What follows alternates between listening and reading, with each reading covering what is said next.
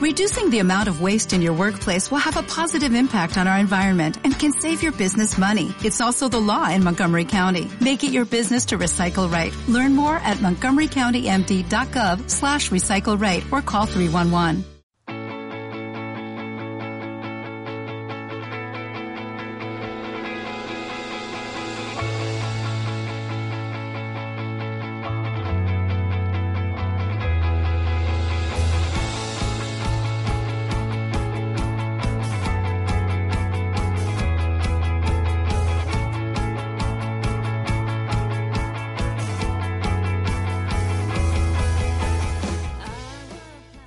Happy for a While, eh, lo que viene siendo Feliz por un rato. Así se llama la canción de The Marriott, con la que arrancábamos cada 38 ecos y con la que vamos a empezar cada capítulo de nuestro Planeta Pequeño, porque este programa, porque Planeta Pequeño, que hoy abre ya su, cuarta temporada, no trata en realidad de repasar posición a posición lo que ha sido la liga, lo que ha sido la liga VA 2014-2015, porque eso está bien, muy bien, a mí de hecho me encanta, que soy un poco nostálgico y ya echo de menos lo que ha sido la temporada que se nos acaba de ir, pero no, esto, este sentido de planeta pequeño, eh, de que culmine cada temporada es simplemente ser felices por un rato y por ello y para ello nos rodeamos siempre de, buenos amigos del día a día, de, de compañeros de comentarios, de tweets, de debates, incluso de mails o incluso de conversaciones de WhatsApp porque las relaciones se van estrechando y cuando se trata de fútbol pasarlo bien siempre mola y ya digo, en este planeta pequeño llevamos esa relación a la voz, al audio y con esto ponemos el broche de oro a una temporada que ha sido muy interesante. Así que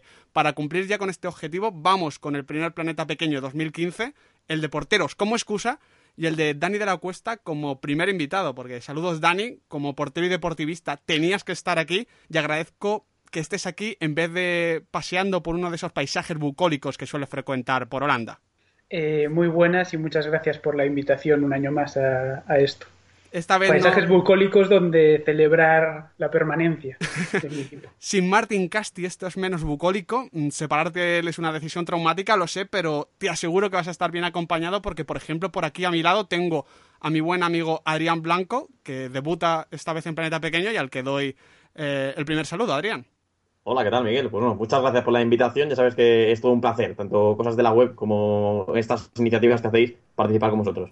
Hay que decir que aunque quizás muchos sois los la primera vez que escucháis a Adrián, esa voz de Adrián potente y tal, mm, os aseguro que va a ser uno de los grandes narradores del futuro. Esto lo dejo aquí para luego colgarme medallitas, eso que me encanta a mí.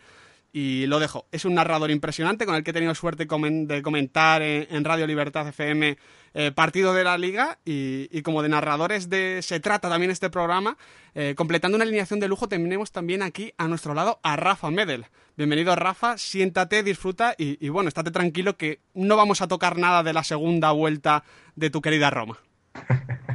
Mejor, mejor. Muy buenas, Miguel. Muy buenas a todos y con ganas, muchas gracias por invitarme a, este mundo pequeño. Presentando lo- los protagonistas, vamos ya con lo que comentaba que era la excusa de hoy, por la que nos hemos reunido, a hablar de, de los porteros de la Liga BBVA. Mm, Ya digo, como siempre suelo avanzar, esto no es un ranking, no es una clasificación, no les he pedido a, a Dani, a Rafa, a Adrián que me den los porteros que crean mejores en una lista, simplemente yo les pregunto por los porteros que más les han convencido, por los que más les han parecido que destacasen, me dan una listita, le añaden un jugador extra en base a criterios ya un poquito más personales y lo lanzamos aquí en el programa. Así que si alguno no ve que no tratamos un nombre en cuestión o similar, ya sabéis, los comentarios de cosas están para eso, para añadir más argumentos, más visiones y para completar lo que aquí se nos pueda escapar. Explicado este asunto, Rafa, vamos ya al tema, vamos a la enjuntia. ¿Cuáles fueron tus tres porteros de, de esta temporada 2014-2015? Pues para mí, Diego Alves, el del Valencia, Claudio Bravo y, y Jan Oblak, del Atlético de Madrid. Empezando por quizás eh, el más premiado por Claudio Bravo, que no solo ha sido Rafa campeón de liga, sino que ha sido uno de los grandes Zamoras de la historia. Y por empezar un poquito el debate, no sé si tú crees que este premio es más debido al equipo o más debido a la actuación del portero chileno. Bueno, yo creo que la primera vuelta del Barcelona no es buena en cuanto a, a juego y a, a nivel de equipo. Y Bravo en muchas ocasiones, en momentos puntuales en cada partido, salva, salva los muebles. Recuerdo el partido contra el Valencia, por ejemplo, el de la primera vuelta también, el de la segunda.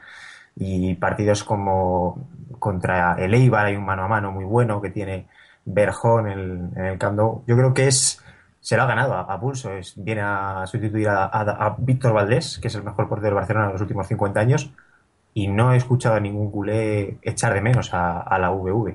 De hecho, Adrián, eh, Rafa ha comentado varios partidos. A mí también se me viene a la memoria ese del Real Madrid en el Camp Nou, que pudo decidir más o menos la liga, y es que el chileno en líneas generales ha estado a un nivel brutal.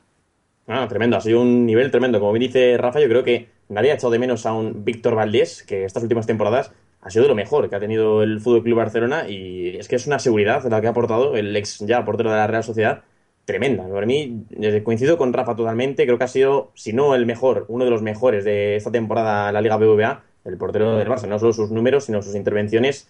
Ahí portero para rato, y lo tiene Chile. Otro portero, Rafa, que destacas es Diego Alves, siguiendo un camino, yo creo que incluso parecido al de Claudio Bravo. Sí, es un portero completo. Lástima la lesión ahora a último momento que le va a perder la, Copa América. Y, pero vamos, hasta la lesión ha sido un, portero bastante bueno completo. El Valencia se mete en Champions en gran parte porque tiene a Otamendi a Mustafi, pero es que por detrás estaba Diego Alves y ya con eso tienes un candado bastante grueso. Para penaltis, eh, tiene buenos reflejos dentro, debajo de los palos. La verdad es que los partidos contra el Real Madrid, ambos, tanto en Mestalla como en el Bernabéu, son pletóricos y para cuatro penaltis, me parece, es el mayor parador de penaltis de, la historia de la liga. Hay que hacer hincapié en ello. Le paró un penalti a Siqueira en Mestalla frente al Atlético de Madrid, que pudo ser la clave del partido, iban 3-1 justo antes del descanso y se lo para. Y ahora en la recta final de la temporada se lo paró también a Cristiano Ronaldo, que acabó en empate el partido. Así que, la verdad, ha sido un nivel tremendo de Diego Alves y la verdad a mí me dolió muchísimo su lesión porque se va a perder la Copa América y Brasil de porteros no ha sobrado. Me decías, Dani, normalmente en los 38 ecos que hacíamos y comentábamos la figura de, Diego Alves, yo decía muchas veces que gran partido de, un gran parador y tú me decías que no, que gran partido ya de un gran portero. Ese salto es el que tú crees que ha dado este año, ¿no? teníamos en, eh, tanto, tanto en Ecos como en privado conversaciones al respecto de Alves sobre que eso, que era un gran parador, pero que no era un gran portero en los últimos años, que no, que le faltaban cosas de dominio de área, de dominio de las situaciones, que le llevaban a tener que abusar mucho de, de sus reflejos. Pero es que este año ha sido, pues eso, ha, dado un salto. La verdad es que yo, que, no, he sido ni, ni, ningún gran fan de, Diego Alves como portero, la verdad es que admiro muchísimo lo que ha hecho este año porque, porque eso, ha dado el salto, ha dado ese, ese plus de personalidad, de dominio que necesitaba para convertirse en un gran portero, lo que es ya, un gran portero. Pasando ya a tu lista, Adrián, ¿cuáles son tus tres elegidos? Pues me he quedado con eh, Fabricio Agosto, Jerónimo Rulli y Jano Black. Esos son los tres que he elegido. Me gustan esos tres nombres y, para empezar yo me quedaría con la figura de, de, Jerónimo Rulli, que es bueno, también los otros son novedad, pero la del argentino ha sido una grata sorpresa. Venían grandes informes de, sus actuaciones en estudiantes y después de esa lesión que vivió en Rusia se ha ido confirmando como un portero que debe tener eh, en la próxima década una incidencia bastante importante no solo a nivel de fútbol español, sino diría que también europeo e incluso mundial. Sí, sí, no, es que solo tiene 23 años. Eh, personalmente, sin tener nada en contra con Zubicaray, creo que mm, el margen que ha dejado entre los dos es bastante grande. Muy, muy intervenciones buenísimas esta temporada. De hecho, de hecho eh, comentabais antes los de Valdés, en, general en Anoeta tampoco han hablado demasiado de Bravo, fíjate esa paradoja. Claro, o sea, ha conseguido además un sitio, un portero como Claudio Bravo, que nadie, eh, o entre comillas, se vuelve a acordar de él, el portero que ahora mismo tiene el Fútbol Club Barcelona. Y no sé, es que yo le veo un portero muy valiente, muy seguro, eh, se me viene siempre a la cabeza un mano a mano que tiene con Luis Suárez, que se tira abajo y se la consigue sacar sin hacerle penalti. Un mano a mano con Bale en el Bernabéu, que igual aguanta muy bien de pie sin irse al suelo y lo saca. No sé, yo le veo muy seguro y como bien dices, tiene, ya te digo, Miguel, tiene 23 años. Yo creo que ahí eh, Anoeta y Argentina eh, tienen portero y de verdad de futuro. A mí también la, personalidad que, destaca, que destaca Quintana es lo que más lo que más me, lo que más me atrae. Es un poco como lo que, lo que le ha pasado a Ter Stegen este año también en el Barça. Un hmm. portero que llega muy joven y, un portero que demuestra esa personalidad, jugando con los pies, saliendo, eh, imponiéndose. La verdad es que eso llama mucho la atención. De todas formas, Dani, no le has metido en tu selecta lista de tres. Mm, ¿Quiénes son tus nombres? Eh, no le he metido porque he metido a otros, otros tres. Eh, de uno de ellos ya hemos hablado, que es Bravo, y los otros dos son Oblak y Fabricio dejando a Fabricio para el final como, broche de oro eh, y quedándonos con la figura del esloveno, su temporada no ha sido la más fácil, quizás incluso no ha sido la soñada, pero ha terminado demostrando eh, la inversión que hizo el, el, Atlético de Madrid por él, ¿no? Es un portero muy sólido, muy seguro y que en la eliminatoria de Champions contra el Real Madrid, aunque no sea liga, demostró que, que es otro portero a tener en cuenta. Pues, pues sí, o sea, al final la, la temporada del Atlético de Madrid era complicada. Y, y, lo de Oblak en, en, particular, pese a que no, no ha jugado mucho y, y cuando ha jugado no, no, no ha sido por, por, decisión técnica, sino es por una, lesión, sí. por una lesión de, de, Moya. La verdad es que no, no, es que solo ha cumplido, es que ha dejado la sensación de que el Atlético de Madrid ha fichado un portero para, para, para 10 temporadas. Yo veo en Jan Black eh, un portero, bueno, todos lo podemos ver, un portero muy alto y, como bien decir, muy seguro. En la eliminatoria del Real Madrid, comentabas, Miguel, cuando el Atlético de Madrid, que no solo contra el Madrid, sino contra varios equipos, acaba, entre comillas, encharrado atrás, eh, muy replegado, eh, la figura de un portero que se eleve por encima de los centrales para coger el esférico y lo atrape, lo bloque de, a la primera y demás, haga esas intervenciones de seguridad a lo que ya aportan Godín y Miranda, creo que es importantísimo y creo que ha sido una baza fundamental para el equipo de Simeone. Dani, no fue por lesión, fue por decisión técnica, pero esa, ese cambio en la portería del Deportivo de Coruña de Fabricio por Germán Lux, no solo diría que ha terminado salvando eh, a la postre al conjunto gallego, sino que nos ha descubierto a, a un portero mmm, que no sé si tú lo tenías catalogado así, pero increíblemente completo, con una personalidad brutal y que ha mostrado unos reflejos mmm, de verdad increíbles. A mí la temporada de Fabricio me ha fascinado. Yo, yo, hay una cosa que valoro mucho de, de, Fabricio y en general de los porteros de la zona baja. O sea, al final eh, yo, yo, tenía que haber escogido, eh, quería haber escogido más porteros de la zona baja porque creo que ser portero en un equipo de la zona baja es, más complicado. Es muy complicado. o sea, te exige otro tipo de cosas diferentes a lo que le exige a Bravo, que es aparecer dos o tres veces por partido con mucho acierto, y eso es muy difícil. Pero lo de sostener a un equipo eh, tú solo es una cosa que a mí me parece que le, que le doy mu muchísimo valor, muchísimo valor. Y es lo que ha hecho Fabricio. O sea, al final Fabricio entra pues porque, porque Lux eh, no lo está haciendo bien y se le exige que lo haga mejor cuando el equipo eh, es un desastre. O sea, cuando el equipo es un desastre atrás. Y, y, eso, y es eso. Al final Fabricio, que lo teníamos catalogado más como un portero de reflejos, como tal, ha desarrollado eh, una valentía para salir a por los balones, para salir a, para salir a balones aéreos, para salir a balones largos una serie de características que han, que han permitido al Depor competir en partidos porque por virtudes futbolísticas no podría haber competido y eso es, bueno, fundamentalmente gracias a, a, la evolución de Fabricio este año, que ha sido brutal. Se podría decir, Rafa, que si el Depor no ha tenido un gran delantero, suma goles, suma puntos arriba, sí ha tenido un portero que, que como digo, le diese margen para, para al final, a lo mejor no reencontrarse en el juego, pero sí eh, en primera división. A eso iba justo, iba, estaba mirando los goles a favor, los goles en contra, el Depor ha tenido problemas de gol durante toda la temporada, bueno, todos los de abajo lo han tenido, ¿no? Pero tener un guardameta que te, que te gane puntos eh, es tan importante como un delantero que te, haga hat-tricks cada, casi cada jornada, ¿no? Porque al final son tantas paradas las que tiene que hacer un portero del Deportivo de La Coruña y de la zona de abajo cada partido que es, es necesario que si los de Barcelona, Real Madrid y demás tienen que tener un acierto del 100%, a los de la zona de abajo, con el, la escasez de gol que tienen, tiene que rondar más o menos por ahí. Pues pasando a otro de los porteros de la zona de abajo, ya en lo que sería la categoría de jugadores extra, que también se podría apellidar los jugadores queridos por Rolo Ortega, nuestro maravilloso compañero gaditano. Eh, Adrián, tú has seleccionado en esta lista, como decía, a un portero de la zona baja que sobre todo imagino te gustó en la primera parte, que es Xavier Iruretagoyena, eh, el portero de Leibar. Sí, yo le he cogido por esa primera parte de la temporada que hizo, que, mmm, bueno, cuando mejor acompañaban los resultados, ¿no? Por así decirlo, a Leibar, creo que Iretagoyena mmm, tuvo un papel fundamental. Eh, yo creo, personalmente, de los porteros más valientes que he visto en la liga, porque sí, sí, en mucho hemos visto, tiempo, Miguel, eh, sí, sí, sí. En la radio, lo veíamos incluso, antes has comentado, salía hasta el borde del área, a coger Totalmente. el esférico con las manos, que yo lo he visto a muy pocos porteros, lo normal es salir hasta el punto de penalti, pero hasta el borde del área, salir a coger un esférico, y encima va, va bien de reflejos, o sea, yo creo que es un porterazo lo que tiene el Eibar, lástima que luego dio el bajón, no acompañó tampoco el equipo, pero para mí la primera parte de la temporada de Xavier y de Otagoyena me parece un, espectacular. Totalmente de acuerdo con Adriani, pasando al otro nombre que habéis señalado, porque había, aquí habéis coincidido, Rafa, Dani, empiezo por ti, Rafa, Sergio Álvarez, el portero de Celta de Vigo. A mí mm, confieso que me gustó eh, bastante al comienzo de la temporada, eh, en los derbis contra el Deport, pero luego mm, no me ha dicho tanto como me dijo el año pasado Joel.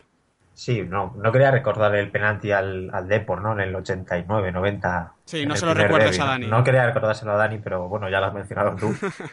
y sobre todo, bueno, el partido que pierde el Barcelona en el Camp Nou ante el Celta viene de una, bueno, de una jugada aislada y de un recital de Sergio Álvarez defendiendo la portería del Celta. Sí que es verdad que el Celta, como el equipo, como el jugador también, la, tuvo esa fase mala de campeonato de perder y perder y perder y por eso yo creo que ahí resta confianza, puede ser.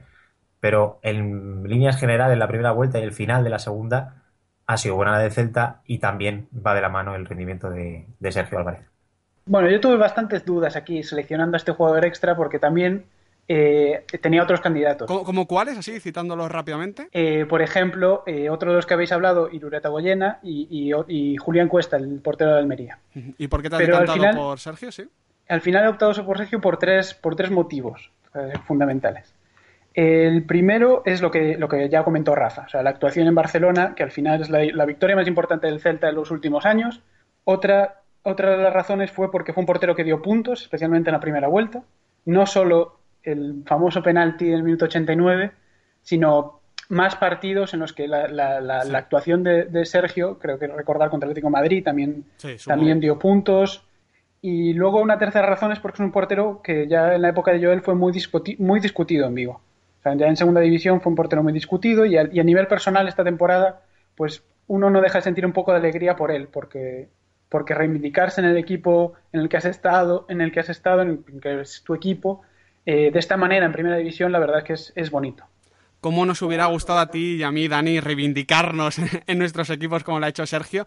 Con, esta valoración tuya cerramos el primer Planeta Pequeño de 2015 y bueno, como ya sabes, es un verdadero placer contar contigo en tu tercera temporada de, este Planeta Pequeño.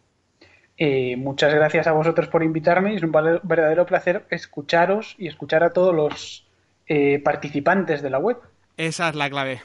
Rafa, te digo lo mismo que a Dani, un lujo tenerte por aquí, también, por supuesto, por la sala de prensa de Vallecas, donde me gustan mucho tus preguntas, ya lo sabes.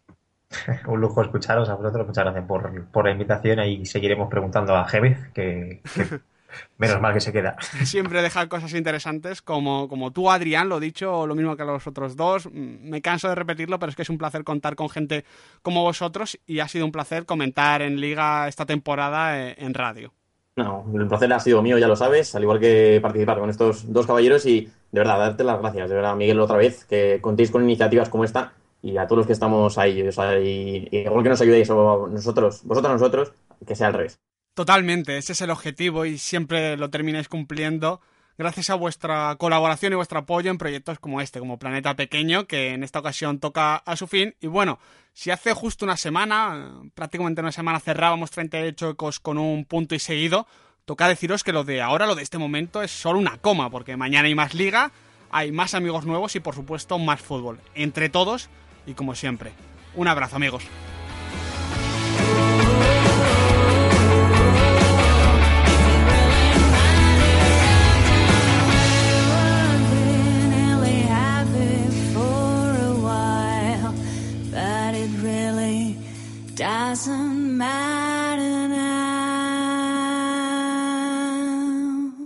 Dale más potencia a tu primavera con The Home Depot. Obtén una potencia similar a la de la gasolina para poder recortar y soplar con el sistema OnePlus de 18 voltios de Ryobi desde solo 89 dólares. Potencia para podar un tercio de un acre con una carga. Potencia para recortar el césped que dura hasta dos horas. Y fuerza de soplado de 110 millas por hora. Todo con una batería intercambiable.